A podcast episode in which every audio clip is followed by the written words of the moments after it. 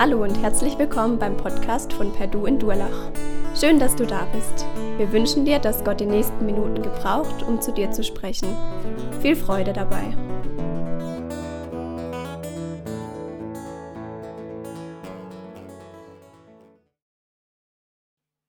Auch ich wünsche allen einen gesegneten Sonntagmorgen, alle, die hier vor Ort sind und natürlich auch allen, die sich von zu Hause aus zugeschaltet haben.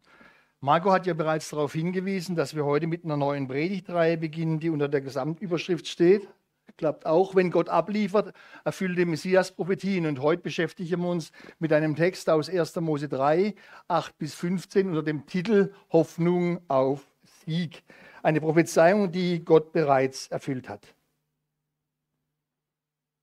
Dass das Zusammenleben zwischen Mann und Frau nicht immer ganz einfach ist, das weiß jeder, der verheiratet ist. Und das wird uns auch in den Anfängen der Bibel in 1. Mose 3 bereits deutlich gemacht. Ich bin ja auch schon 38 Jahre mit Annette verheiratet und ich weiß, dass es Probleme geben kann. Es hat sich vielleicht schon rumgesprochen bis in die Gemeinde. Bei uns zu Hause hängt mal wieder der Haussegen schief und das nur deswegen, weil ich einen kleinen Fehler gemacht habe, aus Versehen.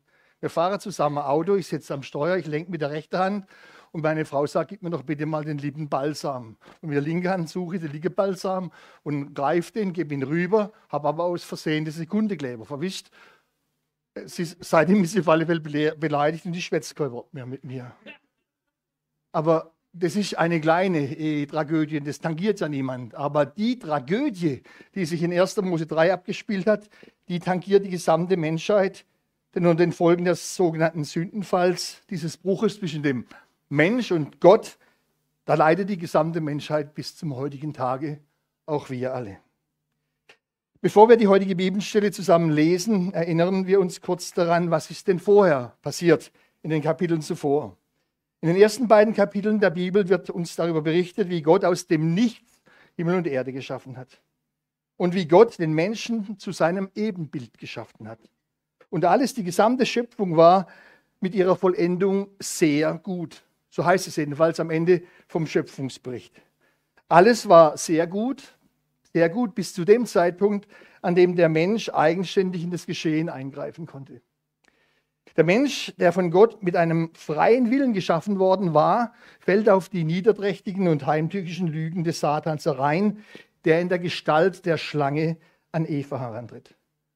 Satan taucht hier in 1. Mose 3 zum ersten Mal in dieser besonderen Erscheinungsform der Schlange auf.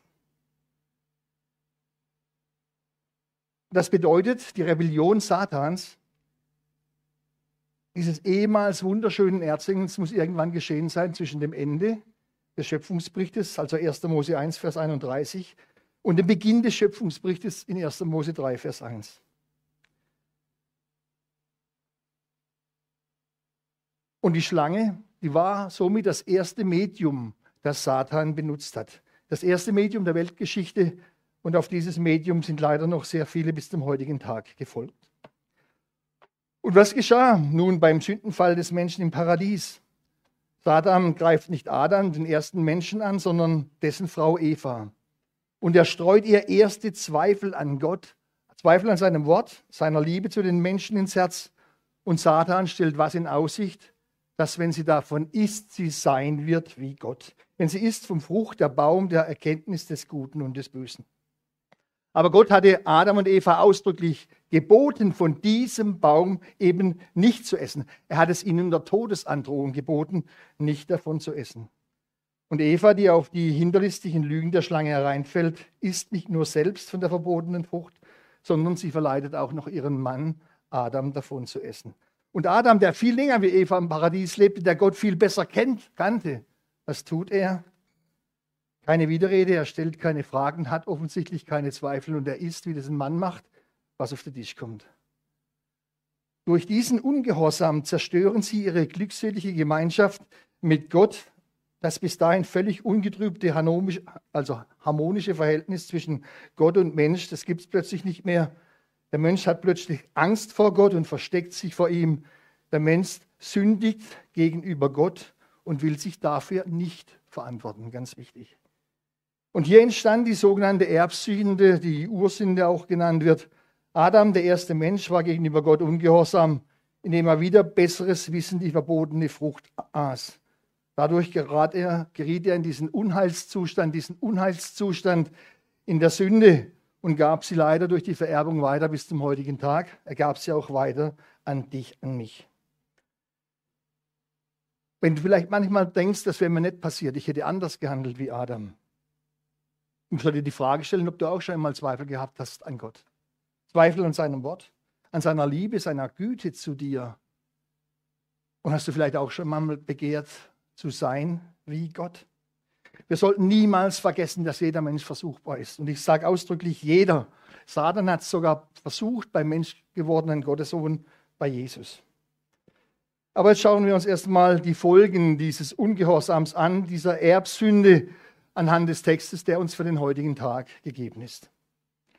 Und sie hörten die Stimme Gottes, des Herrn, der im Garten wandelte, als der Tag kühl war. Und der Mensch und seine Frau versteckten sich vor dem Angesicht Gottes des Herrn hinter den Bäumen des Gartens. Da rief Gott der Herr den Menschen und sprach, wo bist du? Und er antwortete, ich hörte deine Stimme im Garten und fürchtete mich, denn ich bin nackt, darum habe ich mich verborgen. Da sprach er, also Gott, wer hat dir gesagt, dass du nackt bist? Hast du etwa von dem Baum gegessen, von dem ich dir geboten habe, du solltest nicht davon essen? Da antwortete der Mensch, die Frau, die Frau, die du mir zur Seite gegeben hast, die gab mir von dem Baum und ich aß. Da sprach Gott, der Herr zur Frau, warum hast du das getan? Die Frau antwortete, die Schlange hat mich verführt, da habe ich gegessen. Da sprach Gott, der Herr zur Schlange, weil du dies getan hast, so sollst du verflucht sein, mehr als alles Vieh und mehr als alle Tiere des Feldes. Auf deinem Bauch sollst du kriechen und Staub sollst du fressen dein Leben lang. Und ich will Feindschaft setzen zwischen dir und der Frau und zwischen deinem Samen und ihrem Samen. Er wird dir den Kopf zertreten und du wirst ihm in die Verse stechen. Und ich möchte diese sieben Verse betrachten unter drei Gliederungspunkten. Zunächst einmal der historische Kontext, dann zweitens die Bedeutung für das Volk Israel und drittens Bedeutung für dich und mich im 21. Jahrhundert. Fangen wir an mit dem historischen Kontext.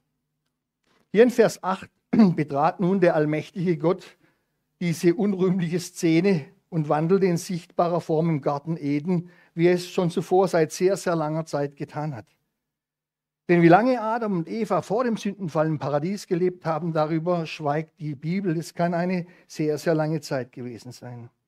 Und obwohl der allwissende Gott ganz genau wusste, was gerade geschehen war, kam er auf Adam und Eva zu. Gott macht nach dem Sündenfall den ersten Schritt, nicht der gefallene Mensch. Und er kommt auch nicht in Zorn oder gar Wut schnaubend daher, sondern in derselben dem Menschen zugeneigten, liebevollen Art und Weise, wie er es zuvor tagtäglich getan hat, wenn er mit Adam und Eva Gemeinschaft hatte. Und er ruft dem Menschen zu, wo bist du? Das sind die ersten Worte Gottes nach dem Sündenfall. Adam, wo bist du? Und Adam ist das hebräische Wort für Mensch und in unserer deutschen Sprache bedeutet Adam so viel wie der aus dem Staub der Erde genommene oder der aus Staub bzw. Erdboden gemachte. Und Gott wusste ganz genau, wo sich Adam und Eva versteckt hatten, denn weder damals zur Zeit des Paradieses noch heute im 21. Jahrhundert gibt es im gesamten Universum in der sichtbaren und in der unsichtbaren Welt einen Ort, wo man sich vor Gott verstecken könnte. Aber Gott wollte Adam mit seiner Frage eben dazu bringen, ihm zu erklären, warum er und Eva sich versteckten. Und er will sie mit, mit, mit dieser Frage auch dazu bringen, nicht welchen Ort, an welchem Ort sie sich befinden, sondern in welchem Zustand sie sich befinden, nämlich in einem sündigen Zustand. Und das sollten sie erkennen und vor Gott bekennen. Gott suchte Adam gnädig und freundlich, um ihn wieder herzustellen, um die alte Beziehung, die alte Gemeinschaft wieder herstellen zu können. Wenn Sünder erkennen würden, was ihnen fehlt, wenn sie mit Gott keine Gemeinschaft haben, wenn sie ihm nicht nahen können, sie würden sich sofort auf den Weg machen. Und Adam antwortet auf die Frage Gottes, ich hörte deine Stimme im Garten und fürchtete mich, denn ich bin nackt, darum habe ich mich verborgen. Erstmals regt sich hier ein menschliches Gewissen. Adam will seine Schuld aber nicht eingestehen und bekennt sich, bekennt die Schuld in Wirklichkeit doch, indem er nämlich seine Scham und seine Furcht vor Gott zugibt. Adam und Eva hatten nämlich erkannt, dass Gott jetzt nicht mehr nur der liebende Schöpfer ist, mit dem sie Gemeinschaft haben können, sondern jetzt ist er auch ihr gerechter Richter. Der paradiesische Zustand ist ein für alle Mal zu Ende. Gott weiß auch ganz genau, wo du und ich heute stehen, wo wir geistlich stehen, ob wir nah an ihm dran sind oder ob wir ganz, ganz weit weg sind von ihm. Und er merkt auch, wenn wir vor ihm davonlaufen und uns vor ihm verstecken. Es ist wichtig, dass wir darüber immer mal wieder nachdenken. Adam antwortet auf den Ruf Gottes mit Sorge, Furcht und Angst, aber was tut er nicht? Ganz typisch Mensch. Er bekannte seine Schuld nicht. Adams Sünde kam aber trotzdem zum Ausdruck durch seine neu erlangte Erkenntnis der Nacktheit, dass Nacktheit etwas Unangenehmes ist, ja etwas Übles. Und er verriet sich mit dieser Aussage und verriet Eva damit selbst. Wohlgemerkt, Adam und Eva schämten sich nicht voreinander wegen ihrer Nacktheit. Nein, sie hatten das Empfinden, wir können so, wie wir jetzt sind, sündig, gar nicht mehr vor den heiligen Gott treten. Sie hatten eine Scheu davor.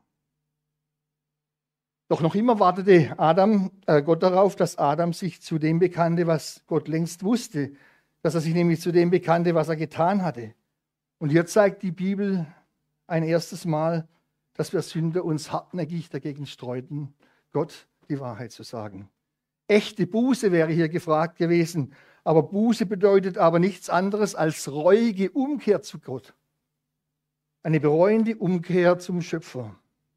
Adam hätte Gott alles sofort offenlegen müssen. Seine Sünden oder besser gesagt seine Zielverfehlung offenlegen müssen.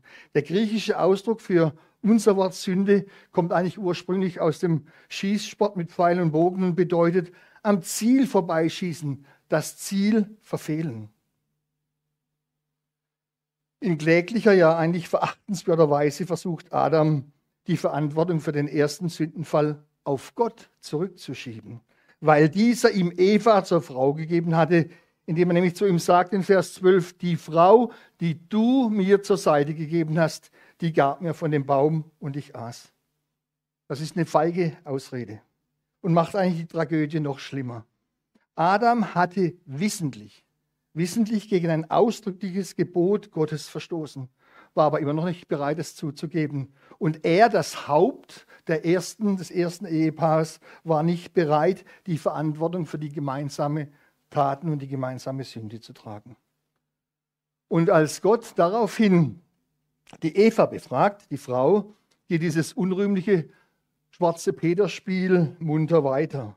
Denn Eva macht es ihrem Mann nach und antwortet Gott, die Schlange hat mich verführt. Das stimmt zwar, dass sie verführt worden ist, aber das befreit sie ja nicht von ihrer Eigenverantwortung für das, was sie getan hat. Das befreit sie auch nicht vor ihrem Ungehorsam gegenüber Gott und vor ihr so sein wollen wie Gott. Zwei Dinge sollten wir auf alle Fälle mitnehmen aus dem Verhalten von Adam und Eva. Wir sollten niemals andere dazu verleiten, eine Sünde zu tun. In welcher Form auch immer. Denn wer andere dazu verleitet, eine Sünde zu tun, der tut Teufels Werk und wird an seiner Sünde schuldig und trägt zu seinem Verderben bei.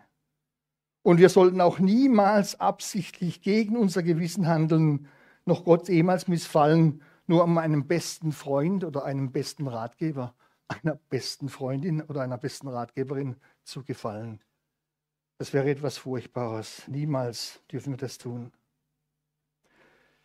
In den Versen 14 bis 15 geht Gott sofort dazu über, die Urteile zu fällen, beziehungsweise seine Gerichtsworte über die Menschen auszusprechen. Und er beginnt bei der Schlange, mit der die Sündenkette begonnen hatte. Schauen wir uns die göttlichen Gerichtsworte mal etwas genauer an. Infolge der Sünde von Adam und Eva fiel zunächst alles Vieh und alle Tiere und mit ihnen die gesamte übrige Schöpfung unter den Fluch Gottes. Der paradiesische Frieden war dahin, der Tod kam über die Tierwelt, Raubtiere fraßen andere Tiere ab diesem Zeitpunkt und zu einem späteren natürlich auch noch die Menschen. Seit dieser Zeit leidet und seufzt die gesamte Schöpfung und wartet auf ihre Erlösung. Die Schlange aber wurde besonders verflucht und musste fortan auf ihrem Bauch kriechen. Vorher hatte die Schlange nämlich Beine und da Schlangen früher einmal Beine hatten, das wird tatsächlich auch von der Zoologie heute anerkannt. Bereits 2015 haben Forscher in Brasilien erstmals einen Schlangenuran entdeckt, der noch vier Beine hatten. Das Fossil soll nach wissenschaftlichen Angaben mehr als 100 Millionen Jahre alt sein. Als Folgen des Fluchs repräsentieren Schlangen bis heute alles Widerwärtige, alles Ekelhafte und Niederträchtige. Sie werden vom überwiegenden Teil der Menschheit furchtbar äh, gemieden und verabscheut. Auch von mir. Also ich habe auch eine Art Schlangenphobie. Ihr Verbrechen war es, dass sie Eva, dass sie Eva versuchte, etwas zu essen, was sie nicht essen sollte. Und ihre Strafe war, dass sie nun fressen musste, was sie vorher nicht essen wollte, nämlich Staub. Und nach dem Fluch über die natürliche Schlange, da wandte Gott sich der dahinterstehenden geistlichen Schlange zu, dem lügenden, dem verführenden Satan selbst und verfluchte ihn auf ganz besondere Art und Weise. Dieses schwere Gerichtswort ist erstens eine Prophezeiung des Kampfes zwischen deinem Samen, dem Samen Satans, und ihrem Samen, dem Samen der Frau deinem Samen. Das Wort Same steht im Alten Testament oft bildlich für Nachkommen. Gemeint ist hier Satan selbst und die Ungläubigen, die ihm nachfolgen. Denn in Johannes 8, Vers 44, da werden die, die dem Satan gehorchen, von Jesus als Kinder des Teufels bezeichnet. Im Samen der Frau. Gemeint ist hier vor allem der Messias. Er ist nämlich der wichtigste und der, äh, der entscheidendste Nachkommen Evas und neben ihm natürlich auch die mit dem Messias verbundenen Gläubigen aller Zeit. Und zweitens ist das Ganze auch eine göttliche Prophetie, Prophetie bezüglich des Ausgangs dieses Kampfes, der damals im Garten Eden begann. Der Frauensame wird siegen. Das stand nach Gottes Willen von Anfang an unwiderruflich fest. Und das Schöne ist, inmitten des göttlichen Fluchs über die Tiere und über die gesamte Schöpfung, über die Schlangen und den Satan und später folgt ja auch noch der Fluch über Adam und Eva und ihre Nachkommen, da strahlt eine Botschaft Gottes, eine Botschaft der Hoffnung auf. Der Same der Frau, der hier kurz er genannt wird, ist der Schlangenzertreter, ist der Schlangentöter, der eines Tages den Satan vollständig und auch endgültig besiegen wird. Satan wird im Gegenzug lediglich die Verse des Schlangenzertreters verletzen können und ihm dazu dadurch Schmerzen zufügen. Und Jesus, an den wir heute alle glauben dürfen, ist nicht nur der Sohn Gottes, er ist zugleich auch dieser Schlangentöter, dieser Schlangenzertreter und er ist zugleich auch der Isra vom israelischen Volk seit langem erwartete Messias. Noch gehen wir noch genauer darauf ein. Am Kreuz von Golgatha hat er vor nun fast 2000 Jahren die göttliche Verheißung aus 1. Mose 3 erfüllt und dem Satan ein für allemal besiegt. Denn da hat er ihn durch sein Leiden und Sterben am Kreuz den Kopf zertreten. Und deswegen, deswegen konnte er ausrufen, kurz vor seinem Sterben, es ist vollbracht. Auch der in 1. Mose 3 prophezeite Schlangenbiss in die Verse des Frauensamens fand im Verlauf der Kreuzigung des Messias seine Erfüllung. Man weiß heute ziemlich genau, dass im ersten Jahrhundert einer der Nägel, die bei einer Kreuzigung durch römischen Soldaten verwendet wurde, durch den Fersenknochen bzw. das Fersenbein geschlagen wurde. Hier seht ihr den Fersenknochen eines im Jahr 7 nach Christus gekreuzigten Mannes, dieser Knochen mit Nagel wurde bei Bauarbeiten im Norden Jerusalems gefunden. Und hier noch ein zweites Beispiel, es soll aber genügen. Der Fersenknochen eines Mannes, den hat man in England gefunden. Er wurde wohl zwischen 130 bzw. 300 nach Christus dort gekreuzigt. Halten wir also zum ersten Gliederungspunkt Folgendes fest. Gott hat hier in 1. Mose 3 als er vor mehr als 4000 Jahren eine Messias-Prophetie abgegeben hat. Und er hat auch abgeliefert, das ist ganz wichtig, denn er hat diese Prophezeiung vor fast 2000 Jahren in und durch seinen geliebten Sohn Jesus, den Messias, vollumfänglich erfüllt.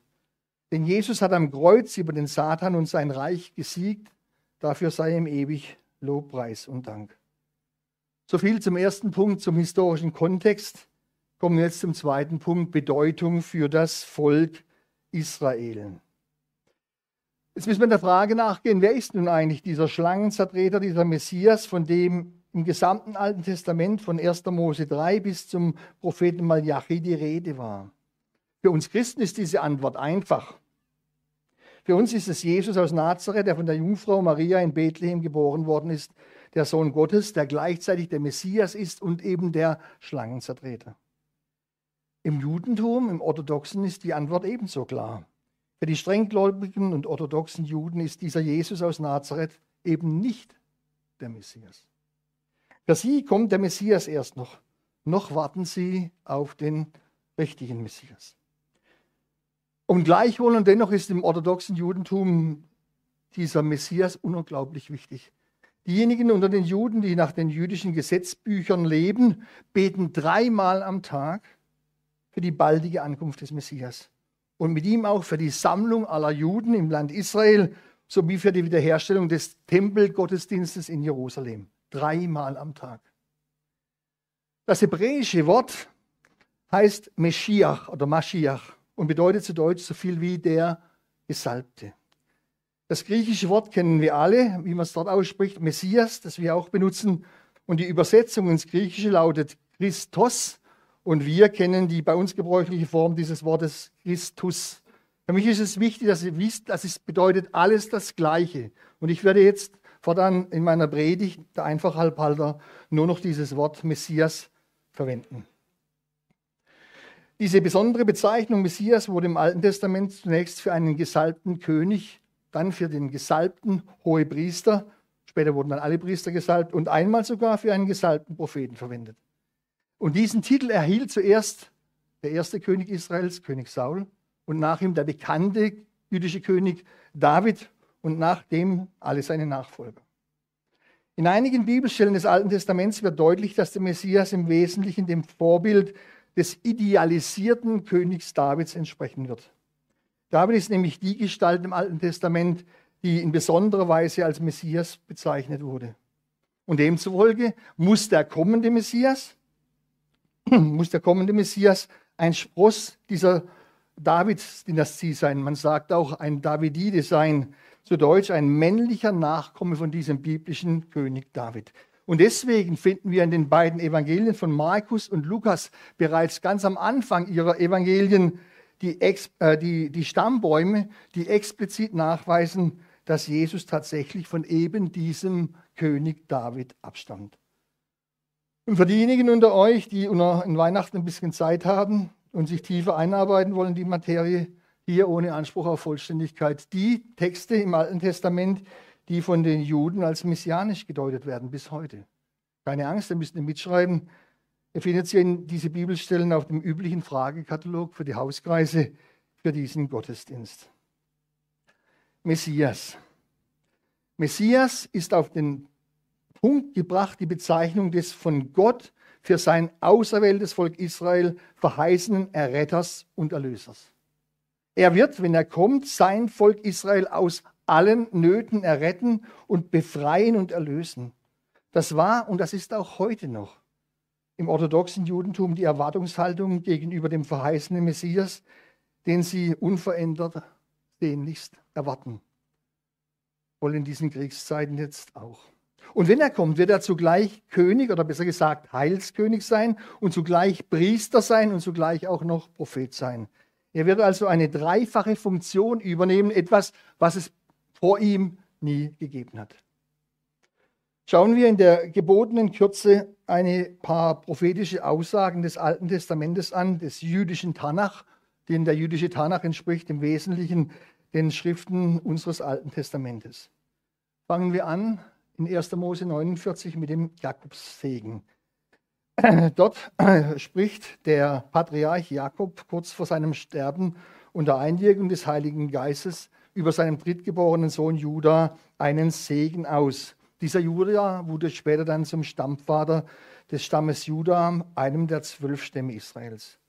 Und er sagt dort, es wird das Zepter von Juda nicht weichen, noch der Stab des Herrschers von seinen Füßen, bis dass der Held kommt und ihm werden die Völker anhangen. Durch diese Verheißung ist klar, dass der Messias, der hier kurz als Held bezeichnet wird, aus dem Stamm Juda kommen muss und nicht aus irgendeinem anderen der elf Stämme Israels. Und in Jesaja 7, da finden wir die bekannte Immanuel-Verheißung bezüglich der Jungfrauengeburt, die Jesaja durch Einwirken des Heiligen Geistes weitergeben durfte. Siehe, eine Jungfrau ist schwanger und wird einen Sohn gebären. Den werden sie nennen Immanuel. Zu Deutsch, mit uns ist Gott. Und hier finden wir jetzt eine sehr wichtige Verbindung mit der Verheißung des Schlangenzertreters in 1. Mose 3, Vers 15. Denn dort sagte ja Gott, wir haben es vorhin gelesen, äh, zum Satan, dass der Same der Frau, also der Nachkomme der Frau, dem Satan den Kopf zertreten wird. Das ist höchst ungewöhnlich, denn im gesamten Alten Testament wird die, Abstimmung einer, die Abstammung einer Person nie von einer Frau her abgeleitet oder berechnet, sondern immer nur abgeleitet von einem Mann. In allen anderen Geschlechtsregistern wurden die Frauen im Alten Testament praktisch ignoriert, aber hier nicht. Warum? Weil Gott schon beim Fluch über die Schlange in sich beschlossen hatte, dass sein eigener Sohn, sein eingeborener Sohn, der durch ein göttliches Wunder von einer Jungfrau geboren werden sollte, der Schlangenzertreter werden wird. So ist es dann auch bei der Geburt des Isaaks schon mal geschehen, vorausschattend. Erinnert euch, der Sohn Abrahams im Alten Testament, dieser Isaak, der wurde von einer 90-jährigen Frau geboren, deren Menopause bereits eingetreten war. Die Bibel sagt, der, deren Leib erstorben war. Und das war ein besonderes, von Gott gegebenes Zeichen. Und genauso sollte auch die Jungfrauengeburt von Jesus ein ganz besonderes Zeichen sein. Denn mit der Geburt Isaaks beschädigte Gott, dass er seinen Bund mit Abraham erfüllen würde. Eindeutiges Zeichen. Und mit der Jungfrauengeburt von Jesus, da bestätigt Gott den neuen, neuen und ewigen Bund, auf dessen Boden wir heute stehen dürfen. Schauen wir noch kurz in Jesaja 9, die Verheißung vom sogenannten Friedensfürst. Dort schreibt Jesaja unter Leitung des Heiligen Geistes, denn uns ist ein Kind geboren, ein Sohn ist uns gegeben und die Herrschaft ruht auf seiner Schulter. Und er heißt Wunderrat, Gott hält, Ewigvater, Friedefürst, auf dass seine Herrschaft groß werde und des Friedens kein Ende auf dem Throne Davids und in seinem Königreich, dass er stärke und stütze durch Recht und Gerechtigkeit von nun an bis in Ewigkeit. Solches wird tun der Eifer des Herrn Zebaoth. Und dann beim Propheten Micha finden wir die durch die Weihnachtsgeschichte wohl bekannteste Messias-Prophezeiung über den Herrscher aus Bethlehem. Dort sagt Micha, und du, Bethlehem Ephratha, die du klein bist unter den Städten in Juda, aus dir soll mir der kommen, der in Israel Herr sei, dessen Aufgang von Anfang und von Ewigkeit her gewesen ist. Und beim Propheten Zachariah in Zachariah 9 finden wir die Verheißung über den Messias als armer Friedenskönig. Die meisten von uns werden dieses, diese Sätze kennen, diese Wörter aus dem Adventslied Tochter Zion, freue dich. Denn da heißt es, du Tochter Zion, freue dich sehr. Und du Tochter Jerusalem, jauchze. Siehe, dein König kommt zu dir, ein Gerechter und ein Helfer, arm und reitet auf einem Esel, auf einem Füllen der Eselin. Und jetzt lasst uns noch zwei Blicke in die Psalmen werfen. Im Psalm 2 erhält der Psalmist durch den Heiligen Geist eine Messias-Verheißung über einen König, der nicht nur über Israel, sondern über die ganze Welt herrschen wird und zugleich der Sohn Gottes ist. Kundtun will ich den Ratschluss des Herrn. Er hat zu mir gesagt, du bist mein Sohn. Heute habe ich dich gezeugt. Bitte mich, so will ich dir die Völker zum Erbe geben und der Welt Enden zum Eigentum. Du sollst sie mit einem eisernen Zepter zerschlagen wie Töpfe, sollst du sie zerschmeißen. Und last but not least zeigt uns der wichtige König David im Psalm 110 in seiner Messias-Verheißung den künftigen König Israels, der im Himmel zur Rechten Gottes des Allmächtigen sitzt. Und da sagt er, der Herr sprach zu meinem Herrn, setze dich zu meiner Rechten, bis dass ich deine Feinde zum Schemel deiner Füße mache. David sieht jetzt in diesem Psalm einen König, der zugleich Gott und Mensch ist und zugleich König und hoher Priester. Meine Lieben, wir könnten noch weitermachen, denn es gibt hunderte von Prophezeiungen über den Messias im Alten Testament und die meisten von ihnen zeigen uns den Messias als König oder als hoher Priester oder als beides. Aber es gibt auch etliche Prophezeiungen im Alten Testament, die zeigen uns den Messias in seiner Stellung zum Sühneopfer des Alten Testamentes. Sie zeigen uns den sogenannten leidenden Messias, den sogenannten leidenden Gottesknecht. Und da will ich mich allerdings auf eine Bibelstelle beschränken, meines Erachtens die aussagefähigste. Die steht in Jesaja 53, dort schreibt der Prophet unter Anleitung des Heiligen Geistes, für wahr er, der Messias, trug unsere Krankheit und lud auf sich unsere Schmerzen. Wir aber hielten ihn für den, der geplagt und von Gott geschlagen und gemartert wäre. Aber er ist um unserer Missetat willen verwundet und um unserer Sünde willen geschlagen, zerschlagen. Die Strafe liegt auf ihm, auf dass wir Frieden hätten, und durch seine Wunden sind wir geheilt. Lasst mich jetzt versuchen, das ist wirklich nur ein Versuch, die Bedeutung des Messias für das Volk Israel kurz zusammenzufassen und dabei ein besonderes Augenmerk auf die Unterschiede zum Christentum zu legen. Wie gesagt, finden wir im Alten Testament oder im Tanach zwei unterschiedliche Darstellungen des Messias. Einmal den priesterlich herrschenden Messias und einmal den leidenden Messias. Und wenn man jetzt die, rabbinischen, die jüdischen Rabbiner fragt, wie das geht, dann sagen sie, es gibt zwei Messiasse. Es gibt den Meschiach ben David, den herrschenden Messias, und den Meschiach ben Josef, den leidenden Messias. Das Wort Ben, das hier zwischendrin steht, heißt zu Deutsch nichts anderes als Sohn. Also müsste man übersetzen, Messias, Sohn des Davids, herrschender Messias, Messias, Sohn des Josef, leidender Messias. Denn nach den Vorstellungen vieler jüdischer Gelehrter erscheint der Messias Ben Josef, nachdem er zuvor mit dem Messias Ben David im Paradies auf Gottes Signal gewartet hat, auf das Signal auf diese Erde zu kommen, steht er zum ersten Mal auf in Galiläa, also im Norden Israels, wo er die zerstreuten äh, Israeliten sammeln soll, in, insbesondere die scheinbar verlorenen zehn Stämme. Er führt die zum Kampf gegen Jerusalem und äh, in Jerusalem, da äh, baut er wieder den Tempel auf und führt, führt, wieder, führt, führt, entschuldigt, führt wieder den Tempelgottesdienst ein. Die Rabbiner sehen in dieser Erlösergestalt interessanterweise einen Nachkommen von Josef im Alten Testament und damit einem Angehörigen eines nicht äh, zu Juda gehör, einer nicht zum Juda, Stamm Juda gehörend. Er baut den Tempel wieder auf, führt den Tempelgottesdienst ein und besiegt die umliegenden Völker wie Kanaan und Moab. Und die Bewohner tötet er teilweise oder nimmt sie teilweise gefangen. Und dann schließt sich diesem Sieg sozusagen eine Friedensperiode von 40 Jahren an. Und nach dieser Zeit tötet der im alttestamentlichen Schriften angekündigte Gog den Messias Ben Josef. Das Volk Israel flieht in die Wüste in dem Glauben, dass nun kein Messias mehr kommt. Aber nach einer weiteren äh, Periode von etwa 40 Jahren erscheint schließlich nach einer Vorankündigung durch den wiedererstandenen Propheten Elia der Messias Ben David, also ein Nachkomme des alttestamentlichen Königs David und vollendet das Werk. Und er beginnt jetzt sozusagen eine Herrschaft als Friedenskönig über alle zwölf Stämme Israels. Soweit die kurze Zusammenfassung.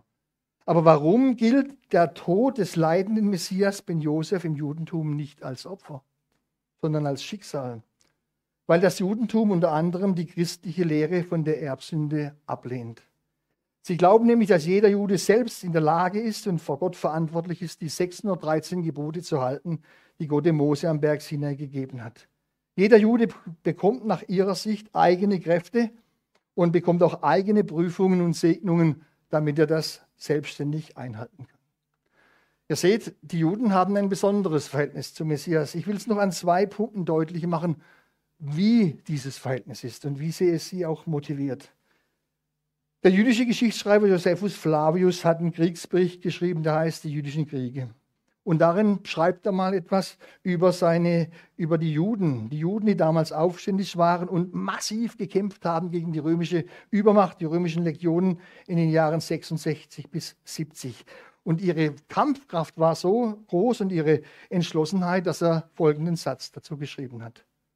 Was sie jedoch am meisten zum Krieg getrieben hatte, war ein zweideutiger Orakelspruch, der sich gleichfalls in ihren heiligen Schriften fand, dass nämlich um diese Zeit einer aus ihrem Lande die Weltherrschaft erlangen würde. Und dann, das besondere Verhältnis kommt auch darin zum Ausdruck, dass die Juden keine Scheu davon haben, über den Messias Witze zu machen oder sie in ihre eigenen Witze einzubauen. Ich will nur ein Beispiel nennen. Zwei jüdische Rabbiner begegnen sich, also zwei jüdische Theologen, und die beiden können sich überhaupt nicht leiden. Sie treffen sich und sind beide sehr von sich selbst überzeugt und eingenommen. Der eine Rabbiner fragt den anderen, woher weißt du, dass du der Messias bist? Der Gefragte antwortet, Gott selbst hat es mir gesagt. Der erste überlegt einen kurzen Moment und sagt dann, ich kann mich nicht erinnern, das zu dir gesagt zu haben. So viel zur jüdischen Sicht auf den Messias. Kommen wir zum letzten Punkt, kommen wir zur Bedeutung für dich und mich im 21. Jahrhundert.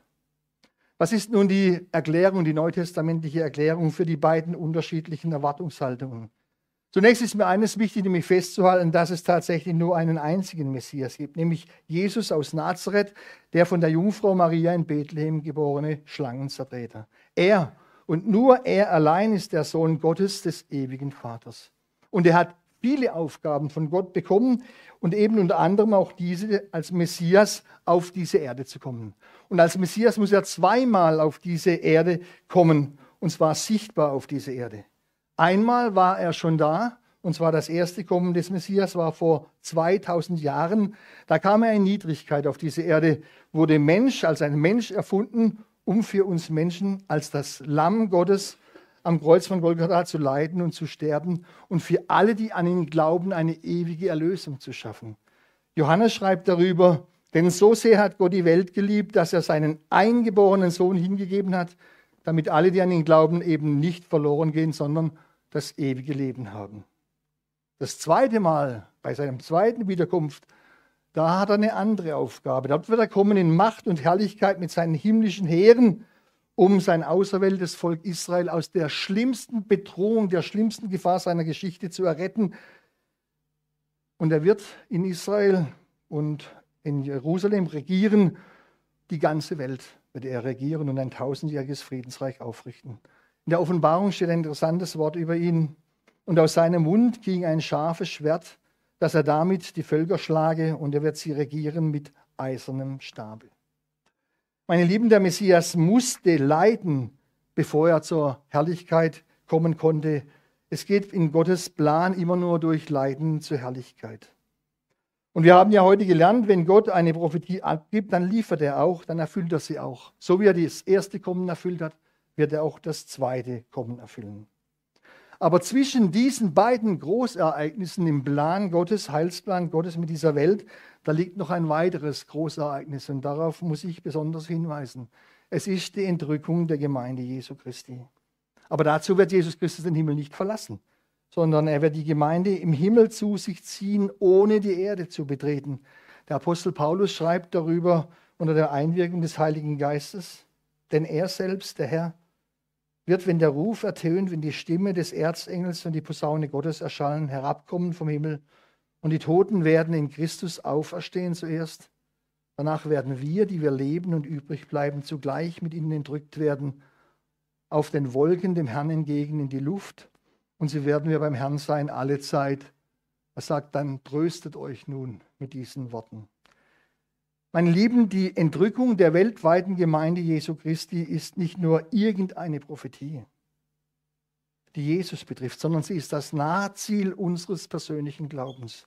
Und ganz wichtig, sämtliche biblischen Ereignisse, die der Entrückung der Gemeinde Jesu Christi vorausgehen müssen, sind bereits geschehen. Das heißt, die Entrückung könnte heute geschehen, sie könnte morgen geschehen, allein Gott weiß es.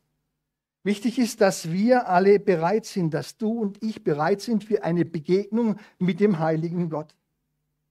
Und die Frage an euch alle ist, bist du bereit für diese Begegnung?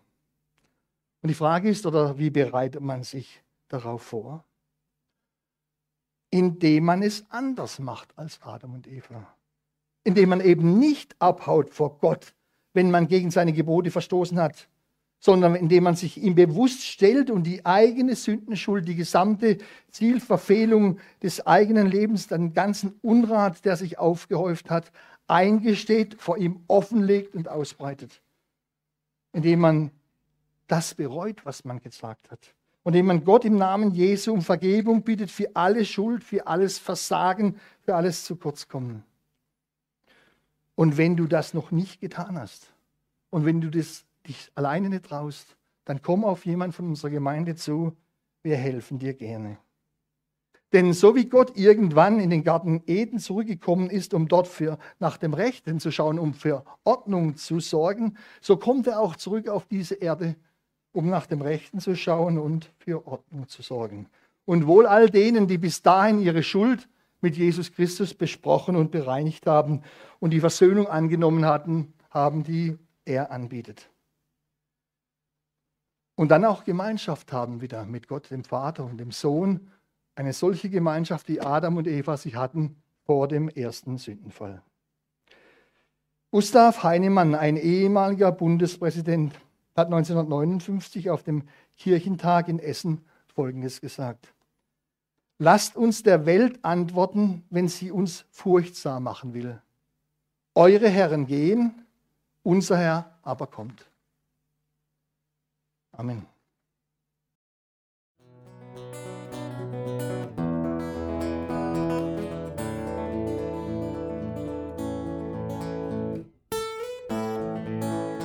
Wir hoffen, der Podcast hat dir weitergeholfen. Falls du noch Fragen hast, besuche gerne unsere Homepage unter www.per-du.church. Hier findest du alle wichtigen Infos zur Gemeinde und zum Glauben. Tschüss und bis zum nächsten Mal.